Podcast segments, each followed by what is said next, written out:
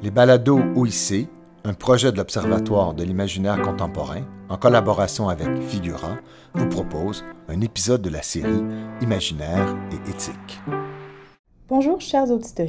L'épisode d'aujourd'hui provient de l'enregistrement du séminaire Figura du 25 octobre 2023 qui s'intitulait La traduction éthique de la littérature autochtone. Dans le cadre de ce séminaire, Mélissa Major et Catherine Ego ont discuté de leur pratique de traduction en littérature autochtone. La discussion était animée par René Lemieux, responsable avec Pierre-Pascal Boulanger du pôle Traduction et Traductologie du Centre Figura, ainsi que responsable de l'Observatoire de la traduction autochtone.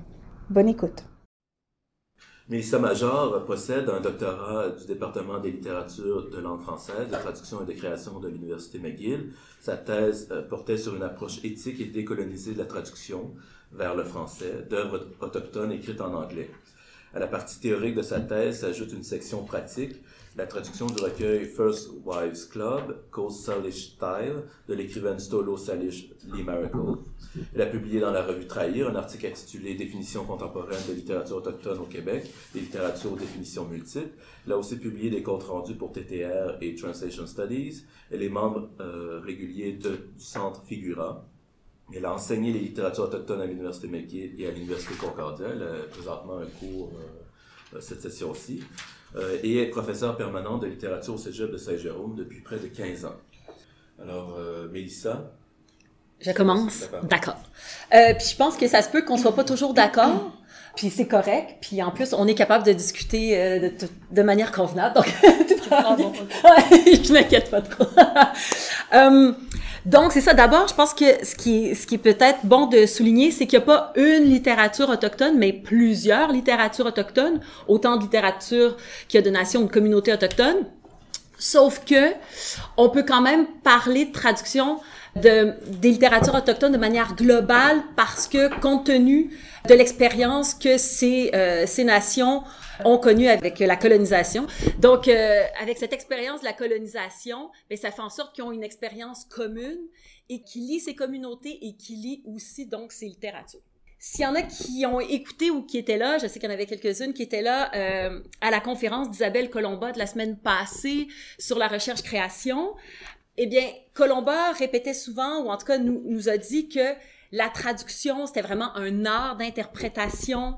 Elle voyait la traduction vraiment comme un acte de création et elle privilégiait davantage une approche euh, descriptive plutôt qu'une approche prescriptive dans la manière d'analyser, par exemple, les traductions et que finalement, ben, il pouvait y avoir plusieurs types de traductions pour une même œuvre. L'importance, ben, en fait, ça dépendait du projet de traduction et idéalement, donc, ben, ce serait écrit ce projet dans l'œuvre elle-même. Projet de traduction étant, ben, qu'est-ce que le traducteur ou la traductrice a voulu faire par cette traduction en particulier? À titre d'exemple, est-ce que, mettons, la traductrice a voulu rendre le texte plus intelligible pour le lectorat en langue cible? Ça pourrait être donc un projet, par exemple, de traduction. Le seul inconvénient, c'est que ben, souvent en littérature, vous avez dû le remarquer, c'est que c'est rare qu'il y a du paratexte qui viennent avec la traduction et donc ben le projet de traduction généralement on le connaît pas. Donc ça ça brouille des fois un petit peu les cartes parce que là on sait pas ce que le traducteur la traductrice a voulu faire puis des fois je pense personnellement que ça aiderait le lectorat si il avait donc la chance d'avoir ce, projet sous les yeux. Maintenant, donc je pense que tout ce qui a été dit par rapport à cette création, cet art d'interprétation de la traduction, je suis tout à fait d'accord Sauf que je pense que quand vient le temps de traduire des œuvres autochtones, je pense que cette liberté-là est pas aussi grande pour le traducteur ou la traductrice que pour d'autres types de littérature. Ça, c'est mon point de vue. Parce que, euh, j'y reviendrai, mais compte tenu donc de la colonisation, j'y reviendrai, mais les littératures autochtones sont souvent politiques, même si elles parlent pas bien sûr de politique forcément, mais ça exige peut-être du traducteur ou de la traductrice, je dirais peut-être d'être un peu moins créatif ou en tout cas d'être peut-être un peu plus... Euh, de parfois faire une traduction peut-être un petit peu plus littérale, mais j'y reviendrai. Et euh, ce que je pense aussi, c'est que ce qu'il faut faire, euh, là où il faut faire attention, c'est que beaucoup d'Autochtones ont eu euh, une expérience de la traduction qui a été négative. Donc, il y en a plusieurs aussi qui sont réfractaires à l'acte traductif et ça a été parfois l'occasion de transformer un message, de mentir euh, aux autochtones pour que les allochtones, les blancs, puissent donc obtenir ce qu'ils veulent. Entre autres, par exemple, si on pense euh, aux traités, les euh, 11 traités qui ont été euh, signés au Canada entre donc la couronne britannique et euh, différentes euh, différentes nations autochtones, ben entre ce qui a été dit, ce qui a été écrit, la manière dont certains concepts ont été présentés, ben il y a eu une forme de leurre. Donc ce qui fait en sorte qu'il y a certains euh, autochtones qui ont une vision un peu négative de la traduction. Ensuite, autre élément, je pense qu'il faut comprendre aussi, c'est que la plupart des écrivains autochtones en Amérique du Nord écrivent principalement en anglais. Pour toutes sortes de raisons, ou en tout cas, publient à tout le moins en anglais. Parce que, ben, à cause de la colonisation, entre autres à cause des pensionnats, il y en a plusieurs donc qui ont qui n'ont pas pu apprendre leur langue ancestrale d'une part, donc ils se sont retrouvés à euh, apprendre la langue une des langues colonisatrices, que ce soit le français ou l'anglais. Sinon, dans certains cas aussi, il y a des auteurs, euh, je pense euh, par exemple à Thompson Highway, qui parle et le cri sans problème, mais qui a décidé tout de même de euh, d'écrire ses œuvres en anglais parce que bien on se doute bien que le lectorat est plus important en anglais. Il y a des écrivains autochtones qui vont choisir d'écrire uniquement dans une langue autochtone ou qui vont vouloir offrir, par exemple, des œuvres bilingues. Bon, il y a tout ça, mais je dirais que la plupart des œuvres autochtones en Amérique du Nord qui sont publiées sont écrites en anglais. Donc, ce qui fait en sorte que on pourrait se dire, ben, on a déjà parlé bien souvent de traduction dans le cas d'œuvres littéraires écrites en anglais vers le français, par exemple. Donc, est-ce qu'on peut pas reprendre toute cette même méthodologie et réfléchir un peu au même concept? Sauf que je pense personnellement que on peut pas traduire un auteur autochtone qui écrit en anglais de la même manière qu'on traduirait un auteur américain qu'un auteur euh, canadien anglophone. Euh, je pense que donc ça, il y a des enjeux qui sont différents et il y a des problématiques qui sont différents donc dans l'acte traductif. Et donc, euh, puis ça entre autres, il y a euh, Womack donc qui en avait parlé euh, Craig Womack, qui est euh, un intellectuel euh, Creek et Cherokee, et qui avait dit donc, selon lui, depuis les années 60, les œuvres autochtones, et il va assez loin, ne devraient pas être que des exercices de littérature. Donc, pour quelqu'un comme Womack, mais évidemment, lui a une vision très politisée de la littérature, je dirais, mais pour lui, donc, c'est impossible qu'une œuvre autochtone, à partir des années 60, ne soit pas politique de par son existence même. Là, là ce sont pas tous les, euh, les écrivains autochtones qui vont être d'accord avec une telle affirmation. Mais reste que, à l'heure actuelle, il y a beaucoup d'œuvres littéraires autochtones qui cherchent à exprimer les revendications des autochtones, à euh, exprimer aussi la volonté d'autodétermination politique des autochtones. Beaucoup d'œuvres qui veulent combattre les préjugés à l'endroit des Autochtones, les stéréotypes, les conséquences fâcheuses du colonialisme, les conséquences des tentatives d'assimilation, puis d'un autre côté aussi, souvent, il y a beaucoup d'œuvres aussi qui veulent chercher à préserver toutes sortes d'éléments des cultures autochtones, à en retrouver même, en refaire circuler, euh, à les promouvoir donc, pas juste aussi à l'endroit des allochtones, c'est-à-dire des non-autochtones, mais aussi auprès des autochtones eux-mêmes. Et donc, c'est pour ça qu'une œuvre autochtone, même si elle parle pas de politique, est souvent quand même une œuvre politique pour ces raisons-là. Et si donc ces œuvres-là sont souvent politiques, ben leur traduction devient forcément aussi un acte, je pense, politique, puis ça devient difficile de l'écarter, à mon avis. Et il y a plusieurs aussi universitaires, critiques autochtones euh, écrivains aussi autochtones qui vont souligner, comme par exemple Michel Lacombe, qui est universitaire, qui est en partie donc euh, acadienne québécoise, malicette, métisse, et qui va dire il faut faire attention. Elle, elle s'adresse particulièrement euh, aux universitaires, donc qui parlent de littérature autochtone, mais je pense que ça vaut euh, tout autant pour les traducteurs et traductrices. C'est-à-dire que elle va dire il faut faire attention de pas euh, faire une lecture euro-américaine de ses œuvres. Et ça, c'est souvent un danger parce qu'évidemment, on a baigné dans non seulement un monde euh, euro-américain dominant, mais en plus, on a une éducation euro-américaine.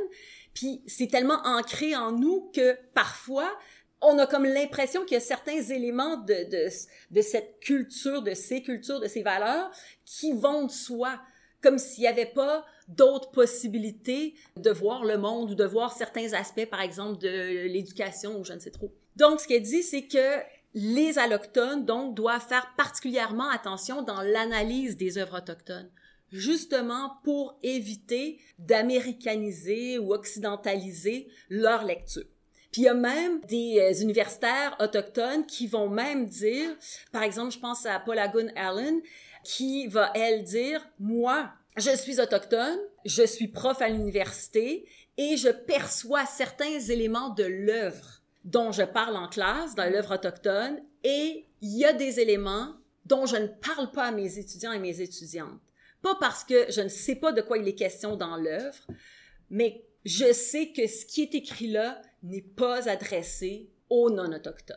Donc, elle se dit, des fois, je suis un peu déchirée. En tant que prof d'université, je me dis non, je devrais tout dévoiler. Mais en même temps, ses origines, parfois, donc, l'arrêtent. Donc, évidemment, aussi, l'autre élément, c'est que il y a tout un rapport de force, bien sûr, entre les allochtones et les autochtones.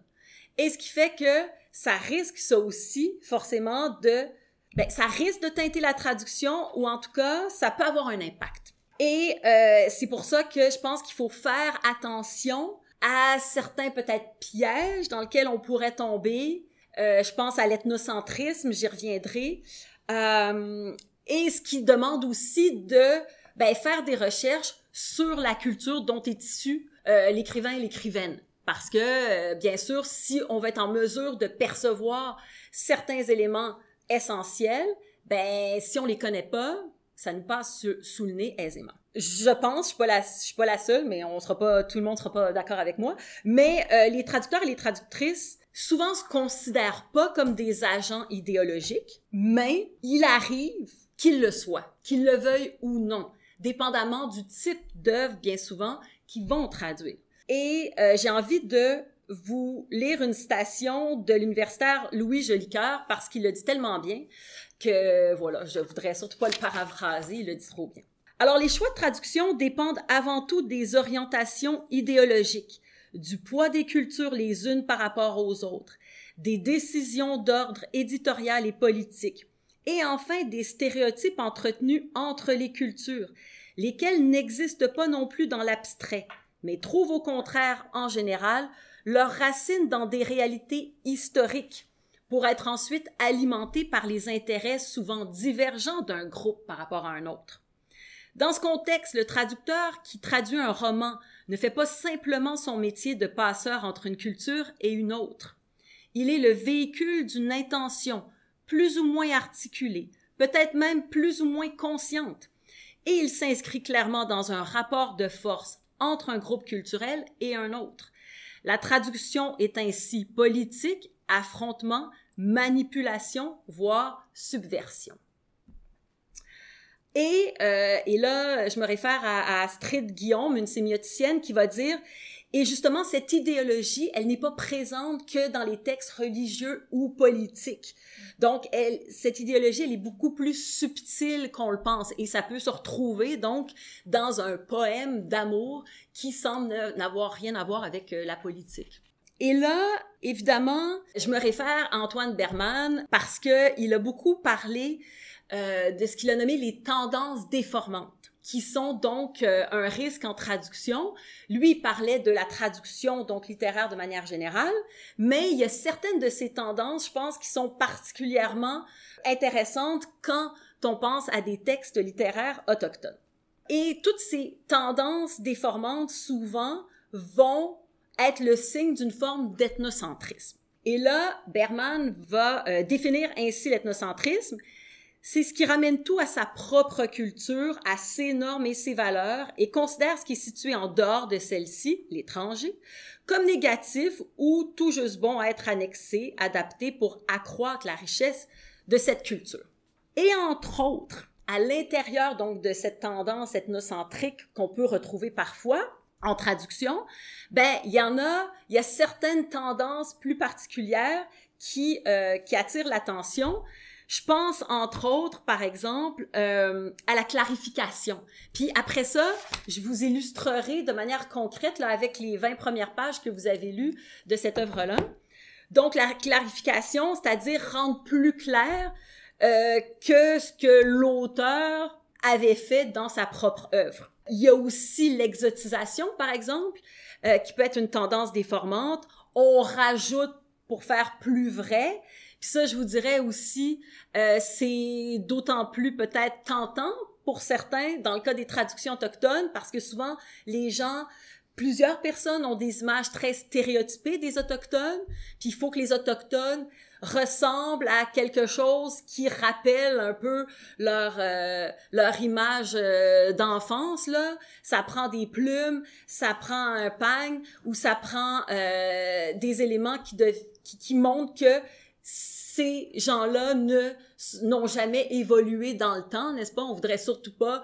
Euh, puis il y en a plusieurs euh, intellectuels qui vont justement décrier le fait que c'est comme si on voulait pas que l'autochtone change au fil du temps, se transforme au fil du temps. Il faut absolument qu'il stagne dans une image qui plaît aux allochtones.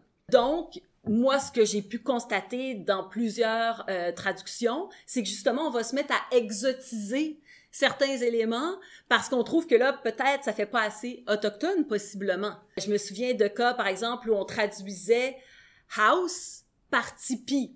Ce qui n'était pas une erreur en soi, au sens où, dans le texte, euh, on avait raison, le type de maison dont il s'agissait, c'était bien des tipis. Sauf que l'auteur avait choisi de le mot house et non tipi clairement, il avait ses raisons, puis on peut s'imaginer lesquelles, mais donc euh, c'est pas parce qu'il savait pas que les autochtones des plaines euh, habitaient dans des tipis, c'est pas parce qu'il savait pas. Ça passe vite 20 minutes. Mais euh, il me reste encore un peu de temps, alors je pense que je vais y aller de manière concrète avec cette œuvre Niti Sanak.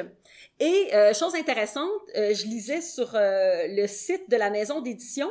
Donc moi j'ai une copie qui est signée Lindsay Nixon puis ce qui est intéressant, c'est que euh, sur le site de la maison d'édition, on dit que l'auteur a permis qu'on continue de vendre ces copies-là. Moi, je l'ai acheté euh, dans les derniers jours, mais en fait, donc la personne a changé de nom pour Jas Morgan, et donc les nouvelles éditions ben, sont pareilles, sauf que le nom de l'auteur a changé. Donc euh, voilà, c'est pour ça que des fois ça peut porter à confusion. Là, si vous lisez des choses puis on parle de Jas Morgan, c'est pour cette raison. Et là, je veux juste attirer votre attention sur certains éléments que je trouvais particulièrement intéressants, puis qui pourraient devenir donc une question de traduction. Qu'est-ce qu'on fait avec ça? Par exemple, un élément que je trouvais euh, particulièrement intéressant, c'était le titre Niti Sanak. Puis pourquoi je trouve ça intéressant? Parce que ben il y a pas de traduction. Si je pense que je l'amenais avec moi, peut-être ça dit quelque chose à certaines personnes.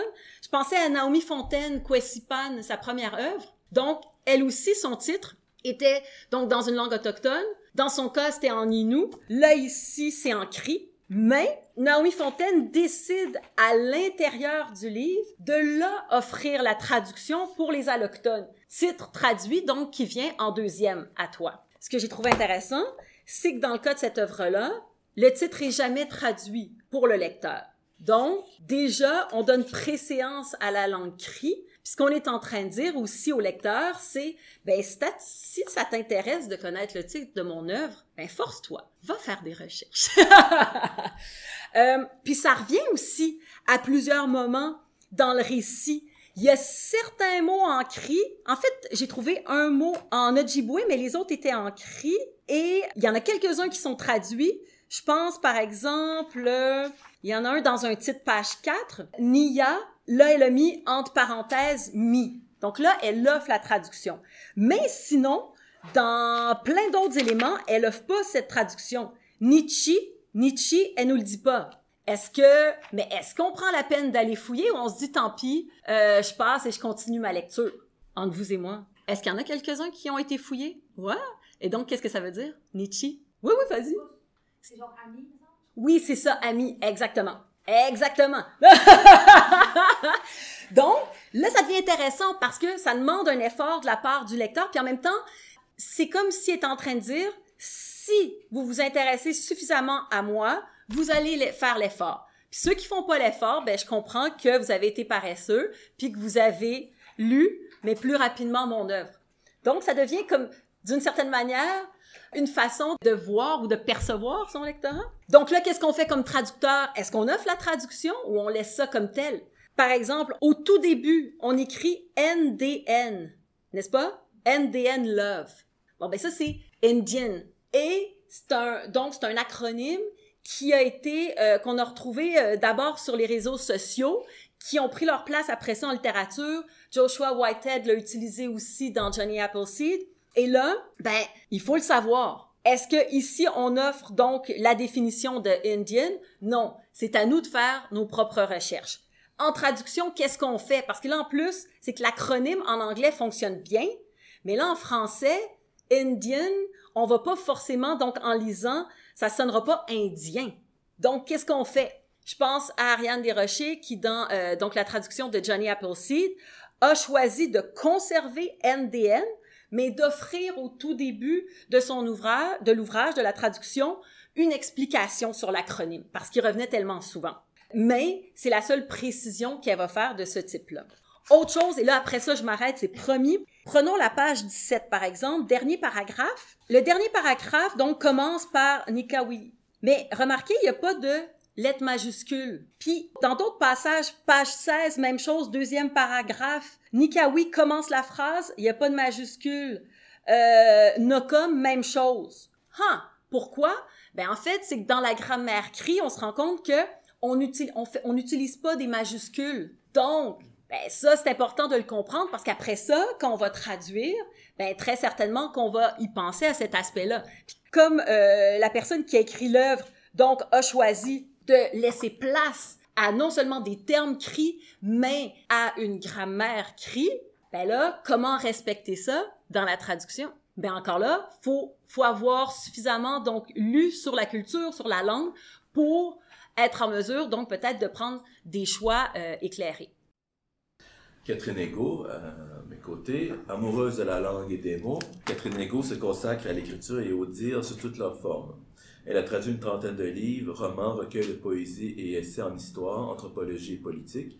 Elle a notamment signé la traduction d'un important corpus de poèmes et œuvres de fiction d'auteurs et d'autrices issus des Premières Nations et du monde circumpolaire inuit. Elle s'est aussi illustrée comme traductrice attitrée de la CRI Louise Bernice Half Skydancer en sa qualité de poète officielle du Parlement du Canada sur toute la durée de son mandat 2021-2022. Après avoir été finaliste en 2015 pour Voisins et ennemis, la guerre de sécession et l'invention du Canada, John Boyko, Catherine Ego a remporté le prix littéraire du gouverneur général en traduction en 2016 pour la traduction des Indiens euh, des plaines, maladie, famine, organisée, disparition du mode de vie autochtone de James Tasha.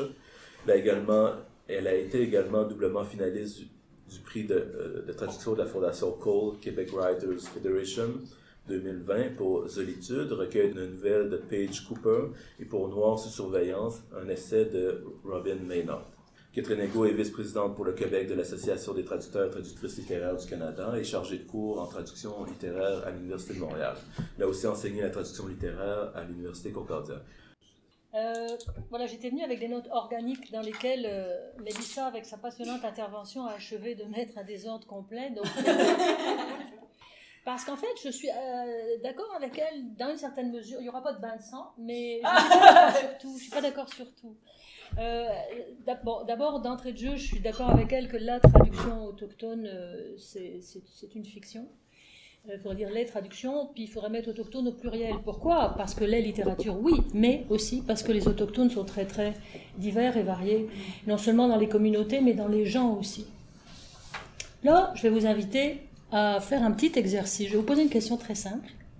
Puis, je vais vous laisser 15 secondes pour y penser. N'en faites pas une, N'en faites pas une affaire d'État, là, ni un ulcère d'estomac, ne vous inquiétez pas. Euh, laissez, laissez, laissez monter les mots qui, qui viennent, là. Qui êtes-vous? Qu'est-ce qui vous est venu? À quoi avez-vous pensé? Votre prénom. Votre prénom Pourquoi je vous fais faire cet exercice-là Ouais, question. Rien. C'est parce que quand on dit un autochtone, il n'y a personne au monde qui est juste autochtone dans la vie. Il n'y a même pas grand monde qui est peut-être essentiellement autochtone. Dès qu'on vient au monde, on est une petite fille ou un petit garçon, on est dans tel milieu, on, on est dans telle époque, on est dans tel lieu, on est dans tel milieu socio-économique et on fait telle chose de sa vie. Puis on est autochtone, blanc, noir, chrétien, bouddhiste, athée, on est beaucoup de choses, mais on n'est jamais que ça.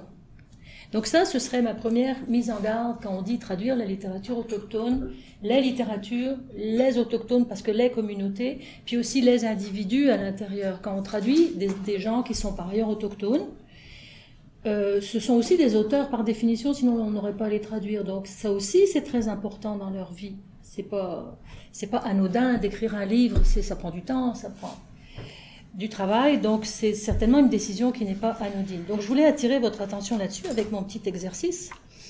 La question de, l'éthique euh, en traduction, ceci dit, ce que dit euh, Mélissa, que, parce qu'elle dit on peut parler de la littérature autochtone parce que tous les autochtones partagent une expérience de la colonisation, c'est vrai, mais là aussi à divers degrés. C'est-à-dire que euh, entre un enfant qui est né, disons à Wendake, qui est une communauté Wendat près de Québec, et un enfant qui est né à Ivoujivik, qui est euh, le village le plus septentrional du Québec, au Nunavik, il y a une marge au niveau des traces de la colonisation.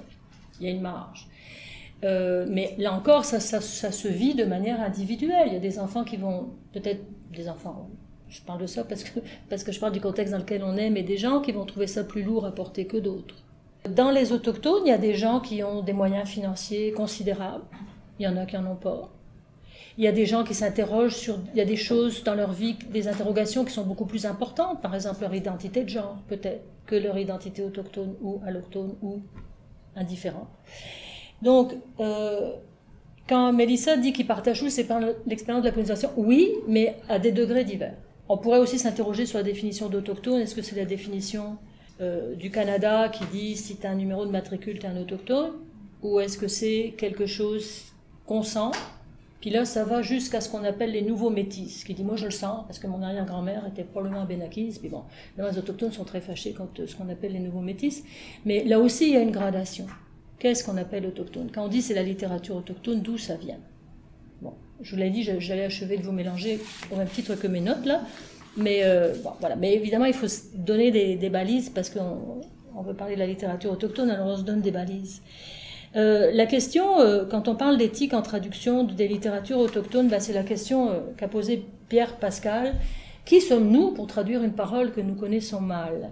C'est ça le nœud de l'affaire. Qui sommes-nous?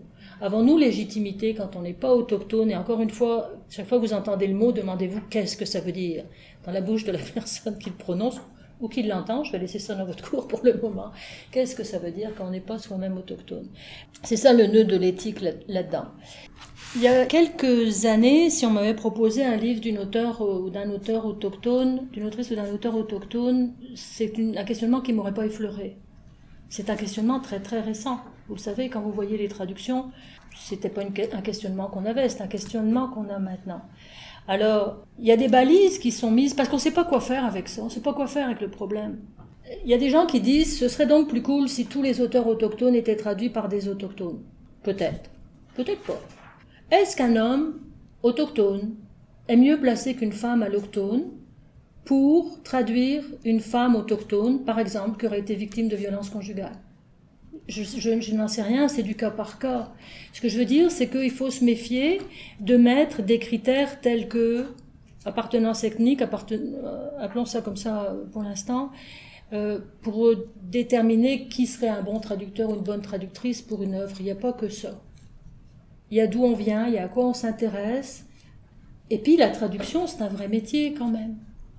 C'est-à-dire, c'est pas parce qu'on est de telle à telle appartenance, femme, homme, tranche d'âge, euh, euh, autochtone, pas autochtone, qu'on peut rendre bien la parole de quelqu'un, même si on vibre à l'unisson avec cette parole-là. Moi, je peux vibrer avec certaines autrices parce qu'elles vivent des choses que moi j'ai vécues ou avec lesquelles je peux me raccorder, etc. Est-ce que pour autant, bon, l'exemple est très mal choisi parce que je suis traductrice, mais est-ce que pour autant je pourrais rendre sa parole? C'est ça la question. C'est ça la question. Alors, ne perdez jamais de vue que le métier que vous êtes en train d'étudier, c'est un vrai métier. Ça ne veut pas nécessairement dire qu'il faut avoir 52 ans d'expérience, puis deux doctorats et tout ça. Euh, c'est un métier qui s'apprend beaucoup aussi en le faisant, et qui s'apprend sur le tas, et qui s'apprend beaucoup en lisant. Et ça, ça commence pas à l'université. Ça commence beaucoup plus tôt que ça. Alors, euh, ça s'apprend aussi en s'intéressant au monde qui nous entoure. Parce que c'est ça la traduction. La traduction, c'est si vous ne traduisez que vous-même, que ce qui vous ressemble, que, bon, peut-être c'est confortable, je ne sais pas là. Mais quand on traduit une littérature autochtone, c'est vrai qu'on est un petit peu projeté forcément ailleurs, ne serait-ce que parce que nous, on pense qu'on va être ailleurs. Que l'auteur y soit ou pas. Quel désordre tu as mis dans mes notes. C'était incroyable. Bon, euh, je vais y aller dans le désordre moi aussi. Bon, des balises. Certains auteurs euh, ou certaines maisons d'édition euh, ont mis des balises pour ça. Quand j'ai traduit Tania Talaga, ça s'appelait Renouer avec la terre et tout ce que nous unit. C'est pas mon titre, je vous le dis tout de suite, j'étais pas d'accord, mais bon. Parce que la traduction, je fais une petite parenthèse que je voulais faire rebondir sur quelque chose que Mélissa a dit. Une traduction littéraire publiée, c'est toujours une négociation entre un traducteur et un éditeur. Parfois l'auteur, pas tout le temps. Les auteurs s'en fichent. Vous leur posez des questions. Ah, bon, bah, économisez vos courriels et tranchez vous-même parce que d'autres, par contre, sont très très coopératifs. Mais euh, il y a au moins toujours deux acteurs qui sont la traductrice et l'éditrice. J'essaie de parler un peu plus au féminin parce que c'est une, profession essentiellement féminine. Donc, par exemple, le choix du titre, c'est pas tout le temps vous. C'est assez rarement vous. À moins que ce soit euh, évident là. Mais sinon, euh, il y, a des considérations là-dedans de, de, de, vente. Il y a aussi des considérations que si ce titre-là existe déjà en français, a déjà été donné à plusieurs livres, votre livre va être invisible dans Internet. Il va être mangé par les autres. Mettons, appeler un livre Les Quatre Mousquetaires, c'est pas gagnant, là, je vous le dis tout de suite. Ça peut pas arriver non plus, mais mettons, ce serait pas gagnant, parce que c'est pas vous qui allez sortir en premier dans Google. Les éditeurs savent ça, donc des fois, il faut s'incliner sur leur choix, mais battez-vous quand même parce que des fois vous aurez gain de cause, puis ça vaut la peine. Je fais tout de suite le lien parce que Mélissa a parlé du, titre, du titre qui était laissé euh, Nitisanak, euh, et puis du, fait qu'il y a des mots euh, qui n'ont pas été traduits, des mots qui sont restés ancrés et qui n'ont pas été traduits. Ça aussi, c'est une discussion qu'on a toujours avec l'éditeur, si c'est un bon éditeur. Un éditeur, c'est pas quelqu'un qui fait copier-coller chez l'imprimeur votre livre. Non. Ni quand il publie des livres en langue originale, ni quand il publie des traductions. C'est des gens qui accompagnent le livre, c'est des amis du livre, c'est les, les, porteurs du bébé, là. Alors, euh, si ce sont des bons éditeurs, ce sont des questions aussi qu'ils vont se poser, que vous, allez vous poser, et qu'eux vont se poser, et le cas échéant, vous allez en discuter entre vous. Des fois, il y a des choses aussi, en apparence pragmatiques, qu'une uniformisation dans les collections. Par exemple, Imaginaire Nord, laboratoire des littératures euh, circumpolaires à l'UCAM, non, ils font, ils, font, ils font un travail magnifique. Ils publient beaucoup de ce qu'ils appelaient au début les littératures du froid. A tout ce qui est circumpolaire. Ils ont une collection, c'est fabuleux. Et eux accordent en genre et en, en, genre et en nombre inuit. Donc ils disent pas un Inuk, deux Inuits sans S, trois femmes Inuit sans E, sans S. Ils écrivent un Inuit, une Inuiteux, la langue Inuiteux et les, euh, les igloos Inuit S. Bon, euh, il y a une exception dans leur catalogue qui est le livre de Kumak, son, son, son euh, Kumak, c'est ça? Je veux que les Inuits soient libres de nouveau. Où lui, il a, il a jamais voulu qu'on. Enfin, en fait, la première version, ça n'avait pas été accordé en genre et en nombre, et donc quand ils l'ont réédité, ils l'ont pas accordé en genre et en nombre. Alors, qu'est-ce qui préside à ça? Moi, je suis assez d'accord pour accorder Inuit en genre et en nombre parce que c'est un mot que nous connaissons bien maintenant. Moi, je dis, mais c'est très personnel, je me fais voler dans les plumes régulièrement, mais regardez. Si vous voulez traduire des livres, attendez-vous vous faire voler dans les plumes régulièrement, il y a toujours quelqu'un qui ne sera pas d'accord. Bon, alors, mon choix là-dedans, c'est que ce mot-là, on est devenu plus proche des Inuits, on les connaît bien mieux qu'il y a 40 ans ou même qu'il y a 20 ans. On est devenu plus proche, c'est un mot, plus personne qui tombe en bas de l'armoire quand on parle d'Inuit, là tout le monde maintenant sait qui c'est. Puis deuxièmement, on les place quand même à peu près bien sur une carte du monde. Alors, c'est un mot qui pour moi fait partie de la langue française. Puis bon, le dictionnaire me donne raison, mais ça c'est... Des fois ils ont raison, puis des fois ils ont tort de nous donner raison. Alors, moi je le fais parce que je trouve que ça heurte moins l'œil et que donc ça perturbe moins la lecture. Il y a dix ans, c'était encore, ça faisait encore grincer des dents, maintenant de moins en moins. Mais il y a plein de mots qu'on intègre, spaghetti, scénario, on dit deux scénarios. Les Italiens, les cheveux leur dressent sur la tête, un scénario, deux scénarii. Mais ça fait longtemps qu'on dit plus ça. Dans les cahiers du cinéma des années 50, on disait ça, deux scénarii. Maintenant, ça n'a plus de sens parce que nous sommes devenus plus amis avec ce mot-là et avec ce que ça représente. Donc, c'est une décision, moi, que je prends par rapport au mot inuit. Mais on peut en discuter. Puis l'éditeur, des fois, vous dira non, non, on l'a jamais fait, puis on le fera pas. Mm-hmm. J'ai eu euh, des grandes séances d'explication avec le dernier livre les futurs éditeurs du dernier livre que j'ai traduit qui s'appelle Prenez votre souffle. Inuit Kojimaga Tukangit, ça m'a pris des mois avant de l'apprendre, qui est les manières de faire Inuit. Et eux disaient Ah, pas du tout. Mais pas du tout. On va dire un Inuk, un Inuit pas d'accord en genre, en nombre, etc. Et j'ai dû me battre contre ça. Puis l'argument, c'est toujours par respect pour la langue Inuktitut. Qu'est-ce que ça veut dire? Qu'est-ce que ça veut dire? Moi, j'écris pas en Inuktitut. J'écris en français.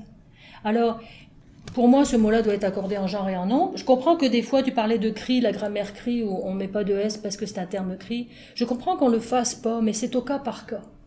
Il y a, à mon avis, pas une règle qui dit s'il n'y a pas de marque du pluriel en cri, il faut pas le mettre.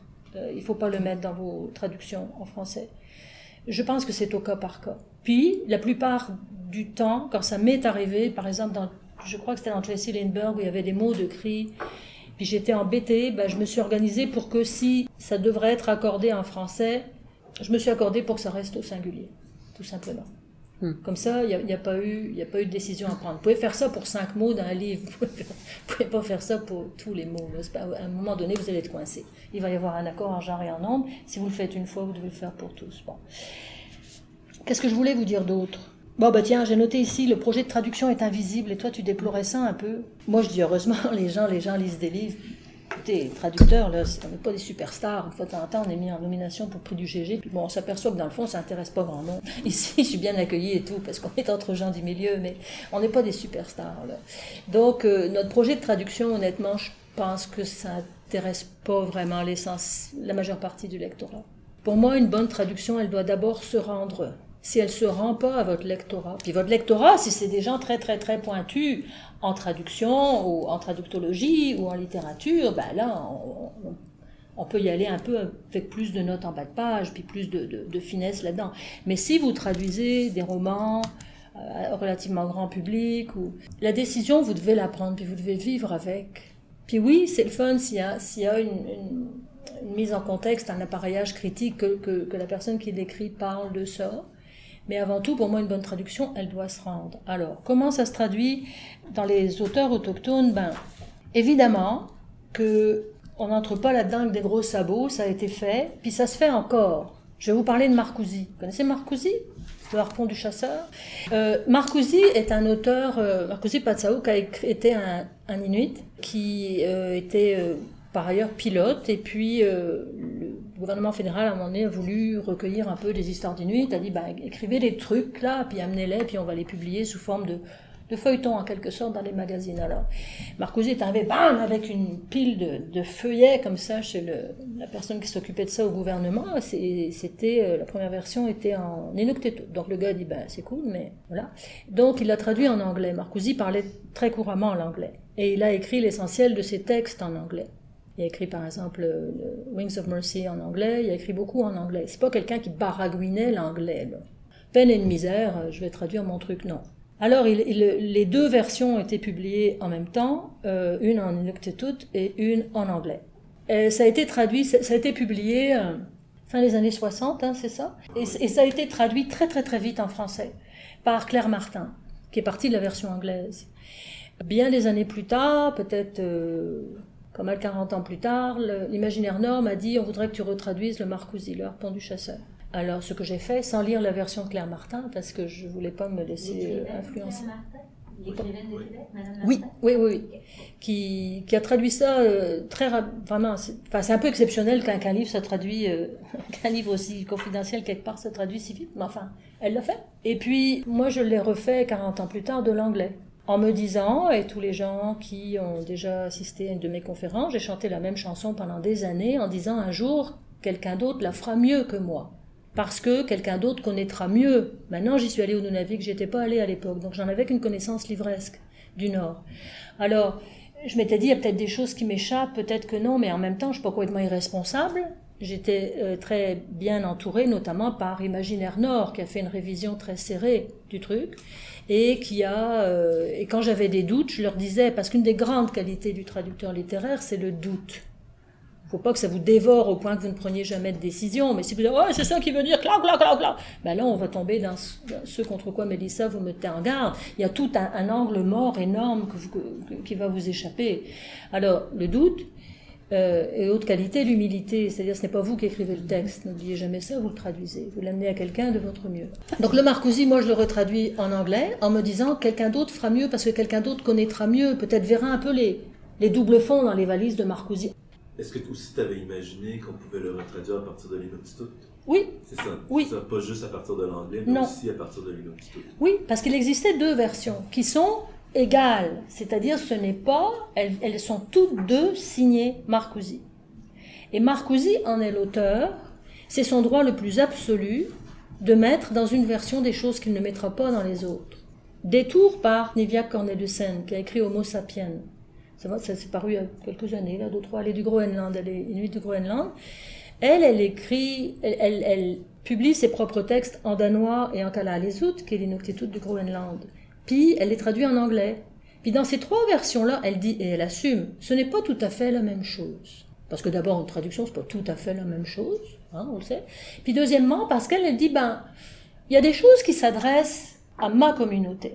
Ça, c'est dans la version qu'elle les autres. Évidemment, vous pouvez toujours aller l'acheter si vous lisez le Kala les autres, là, c'est pas. Hein. On vous interdit pas, mais c'est assez rare quand vous n'êtes pas un Inuit de Groenland.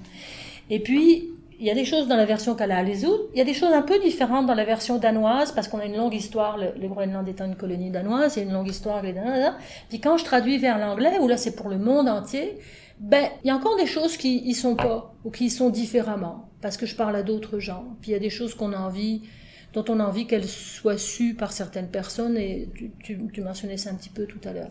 C'est leur droit le plus absolu. Nous, en tant que traducteurs, on peut pas le faire. Mais eux sont les auteurs alors ils ont, en tant qu'auteurs, ils ont liberté totale sur ce qu'ils écrivent et sur quoi. Si un Critch Sazibi veut écrire sur ses vacances à Punta Cana, je suis désolée, ça n'enlève rien au fait qu'il est autochtone, ça n'enlève rien qu'il est un auteur. Il a le droit. Alors, Marcousi, quand il a, il a publié ces deux versions euh, euh, anglais et Inuktitut en même temps, c'était une première fois en français par Claire Martin, une deuxième fois par mois, en 2010, quelque chose comme ça. Puis là, pas au coup de tonnerre, moi, je souhaitais que quelqu'un le traduise mieux que moi. Bon, je vais, être, je vais être de mauvaise foi parce que je décolère pas depuis des années là-dessus, bien sûr. Ça a été retraduit, mieux que moi, je sais pas. Je vous laisse lire les deux versions, quoi qu'on reparlera de pourquoi l'une des deux n'est plus disponible. Ça a été retraduit par deux personnes, un prof d'Inuktitut euh, euh, qui habite à Paris, qui est Aline et puis une euh, traductologue, elle est traductologue une traductologue qui s'appelle Valérie Netiou, qui a, absolument, a un nom qui pourrait sonner inuit, mais qui ne l'est pas. Et puis, ils ont retraduit de en français pour lui, en anglais pour elle. Mais là, ce qui m'a fâché, ils ont fait toute leur promotion autour d'eux, la première vraie traduction de Marcousi. Et s'il vous plaît, là, le sang m'a caillé dans les veines, comprenez-vous? Puis j'étais une semaine à, à chaque fois que les journaux, les journaux répètent ce qu'on leur dit. Chaque fois qu'un journal disait enfin la première vraie traduction de Marcousi, mais non parce que si, parce que ça, ça a été reproduit dans Trahir, dans le blog Trahir. Alors là, c'est parti euh, dans le cyberespace. Madame Benitouk m'a répondu, puis j'ai répondu que non, que ça n'avait pas d'allure. Et puis, moi, je disais, je n'y allais pas avec le dos de la main morte, comme on dit quand on mélange deux expressions. Je disais, euh, ce que vous faites, c'est du colonialisme. De quel droit vous permettez-vous de dire que Marcousi, que sa version en Inuktitut est plus authentique que sa version en anglais? De quel droit? De quel droit? Ce détour par Marcousi pour vous dire qu'on ne peut pas enfermer un auteur autochtone dans son autochtonitude, si je peux dire, ou plutôt dans ce que nous pensons que son autochtonitude devrait être. Les autochtones peuvent aussi écrire des trucs qui n'ont rien à voir avec, avec le monde autochtone. Est-ce que ça reste imprégné de leur histoire coloniale, euh, comme le dit Mélissa, de... Certainement, ça reste aussi très imprégné du regard que nous portons sur quelqu'un parce qu'on sait qu'il est autochtone. Euh, bien sûr que oui. En parallèle à ne restreignez pas les auteurs que vous traduisez à leur autochtonitude. Puis là, je, je suis, pas en train de dire que toutes les mises en garde que Mélissa a faites euh, ne valent pas. Je suis entièrement d'accord avec les, mises en garde qu'elle a faites, mais je veux pas répéter ce qu'elle a dit. Elle l'a dit avec beaucoup d'éloquence. Informez-vous, bien sûr. N'arrivez pas dans, le monde des, des Inuits, dans le monde des Abenaki, dans le monde des Cris, euh, sans rien savoir de rien. Informez-vous. Mais ça, c'est la job de base du traducteur littéraire. Si vous traduisez quelque chose sur... Euh, je sais pas quoi, moi, même, une, même un, un, village au Manitoba, il faut que vous vous informiez un petit peu. Qu'est-ce qu'ils mangent, qu'est-ce qu'ils font, euh, d'où ça vient leur histoire, euh, comment, comment, quels sont leurs rapports entre eux, il faut que vous vous informiez. Donc là, peut-être en remettre un peu plus pour les autochtones, parce que c'est vrai que c'est d'une certaine manière un monde très différent du nôtre, mais ne restreignez pas votre auteur à ça, donc ne faites pas une hyper-autochtonisation. Ça se peut que des gens aiment les tisanes de sauge, puis c'est pas forcément parce qu'ils sont autochtones. Vous comprenez, j'exagère là. Faut, faut pas voir l'autochtonie partout, mais n'en manquez pas s'il y en a. J'ai fait travailler à des étudiants les, les textes de, des poèmes de Louise Huff euh, Skydancer, euh, qui est la poète officielle du Parlement. Vous saviez qu'on avait une poète officielle du Parlement? Ben, Vous savez maintenant. Moi, je l'ai appris quand on m'a demandé de la traduire. Alors, euh, bon, qui est une auteure cri. Puis, quand je les ai, j'ai fait traduire à mes étudiants, je me suis aperçu qu'il y avait vraiment euh, des choses qui leur échappaient beaucoup, parce que c'est pas un monde qui fréquente beaucoup. Fréquentez les mondes que vous traduisez. De mille manières, allez-y, là. Les réserves, vous pouvez on encore réserve, euh, allez-y, bon, lisez-les, euh, rencontrez-les, écoutez-les. Donc il y avait par exemple un, poème sur les robes rouges, puis qui parlait d'une robe rouge, puis pour moi c'était évident, c'est devenu le symbole des femmes autochtones disparues, assassinées. Puis il y en avait un certain nombre qui n'avaient pas fait le lien. Donc là, c'est là qu'on mesure, à mesure qu'on connaît mieux une culture ou, ou un domaine quelconque, on s'aperçoit du chemin qu'on a parcouru quand on voit des, voilà, des gens qui n'ont pas encore fait ce chemin-là. Alors c'est sûr que là, il faut le savoir. Mais vous avez des balises pour ça. D'abord, informez-vous, fréquentez les univers que vous traduisez, quels qu'ils soient, mais peut-être surtout pour les autochtones. Deuxièmement, doutez. Si vous avez, vous allez développer un sixième sens à mesure que vous allez traduire. Puis à un moment donné, vous allez, hum, je sais pas pourquoi, mais là, il y a quelque chose, je pense que ça m'échappe. Puis peut-être deux fois sur trois, vous aurez tort, il n'y avait rien que vous avez échappé. Mais pour la troisième fois, ça vaut sacrément la peine d'aller vérifier. Ça vaut vraiment la peine. Puis entourez-vous d'un bon éditeur, si vous avez le choix. Euh, appelez des gens. Ça se fait, ça. Appelez des gens pour dire, écoute, je sais pas, il me semble que ça fait allusion à quelque chose, mais je je sais pas. Puis les gens vont discuter, vont dire, oh, moi je vois pas. Puis vous en passez deux, trois, puis Peut-être qu'il n'y a rien ou peut-être qu'il y a quelque chose. Puis maintenant, ce qu'on a vu aussi, moi je l'ai vu qu'une fois dans ma carrière, c'était euh, quand j'ai traduit le Tania Talaga. Donc c'est Tania Talaga, c'est une euh, journaliste à la base qui a écrit dans qui écrit dans le Toronto Star. C'est le Toronto Star, je crois que oui. Puis là, elle a été invitée à donner les conférences Massey. Donc ça, c'est la CBC qui fait ça une fois par an. Elle invite un penseur, quelqu'un, euh, à donner cinq conférences sur le thème de son choix. Elle part du principe pourquoi il y a tant de jeunes autochtones qui se suicident. Alors ça claque, un essai qui part de, cette prémisse-là, ça claque. Puis après, avec ce, ce, point de départ-là, elle détricote un petit peu tout, tout ce qui se passe, là, les séquelles du colonialisme, les pensionnats, les bas. Et euh, donc ça, c'est devenu un livre, comme c'est toujours le cas avec des conférences massées, et on m'a proposé de le traduire, mais l'éditeur anglais, pas l'autrice, l'éditeur anglais avait comme exigence qu'il y ait un autochtone qui me relise. Alors j'ai dit, ok, mais, deux conditions. Un, c'est moi qui le choisis, ou en tout cas c'est moi qui l'approuve. Puis deux, conditions que moi je dis tout le temps, puis vous, ça va peut-être vous paraître extraterrestre parce que probablement que vous aurez ça d'emblée. Nous, on ne l'avait pas, je dis nous. Ça n'existait pas, il fallait se battre pour obtenir ça. C'est je veux voir toutes les révisions qui seront apportées à mon texte, toutes. Vous changez pas une virgule sans que je l'avoue. J'ai l'air d'une contrôle fric, là. Mais je le suis parce que c'est mon nom qui est sur la couverture. Mm. Puis si quelqu'un dit, ah, mais là, la traduction est non mais mauvaise. Il n'y a personne qui va dire c'est le septième relecteur, le non, personne. C'est vous. Alors, vous exigez ça. Mais ce que j'ai exigé aussi là, en plus, en l'occurrence, ça de voir toutes les révisions, j'avais pas à l'exiger parce que c'était pour une maison sérieuse qui est XYZ et donc ils le font d'emblée, là. Mais euh, d'approuver euh, la personne qui me relirait, j'ai dit ça, je veux savoir qui c'est, là. En fait, il voulait un universitaire autochtone. Alors, un universitaire autochtone, francophone, qui est capable de relire une traduction, puis qui a le temps, il n'y en a pas tant. Il n'y en a pas tant. Alors, bon, ils ont fini par, euh, par retrouver en fait deux personnes, une qui n'a pas pu continuer, puis l'autre euh, qui a continué, mais qui apportait pas grande modification à mon texte. Et puis c'est coûteux pour un éditeur. Alors ils peuvent pas le faire à chaque fois. Autrement dit, vous restez les maîtres d'œuvre de cette traduction-là. Puis n'oubliez pas, vous avez un vrai métier, vous avez des, vraies euh, qualités. Ne vous excusez pas de traduire. Ça ressemble à un pep talk, mon affaire. Mais c'en est un. C'en est un. Parce que souvent, les traducteurs, c'est comme un peu les, invisibles de service. Là. Quand la traduction est mauvaise, tout le monde vous tombe sur la patate. Quand la traduction est bonne, c'est le livre qui est bon. bon. Ou alors, il y a le troisième genre qui dit oh, Quelle bonne traduction As-tu lu la version de départ? Ça vient de régler le problème.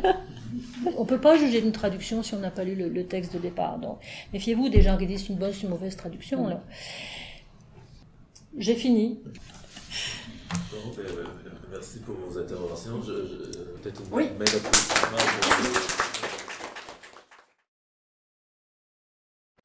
Merci d'avoir été avec nous jusqu'à la fin de cet épisode. Les balados OIC sont disponibles sur toutes les plateformes de balado-diffusion et sur le site de l'Observatoire de l'imaginaire contemporain à l'adresse oic.ucam.ca.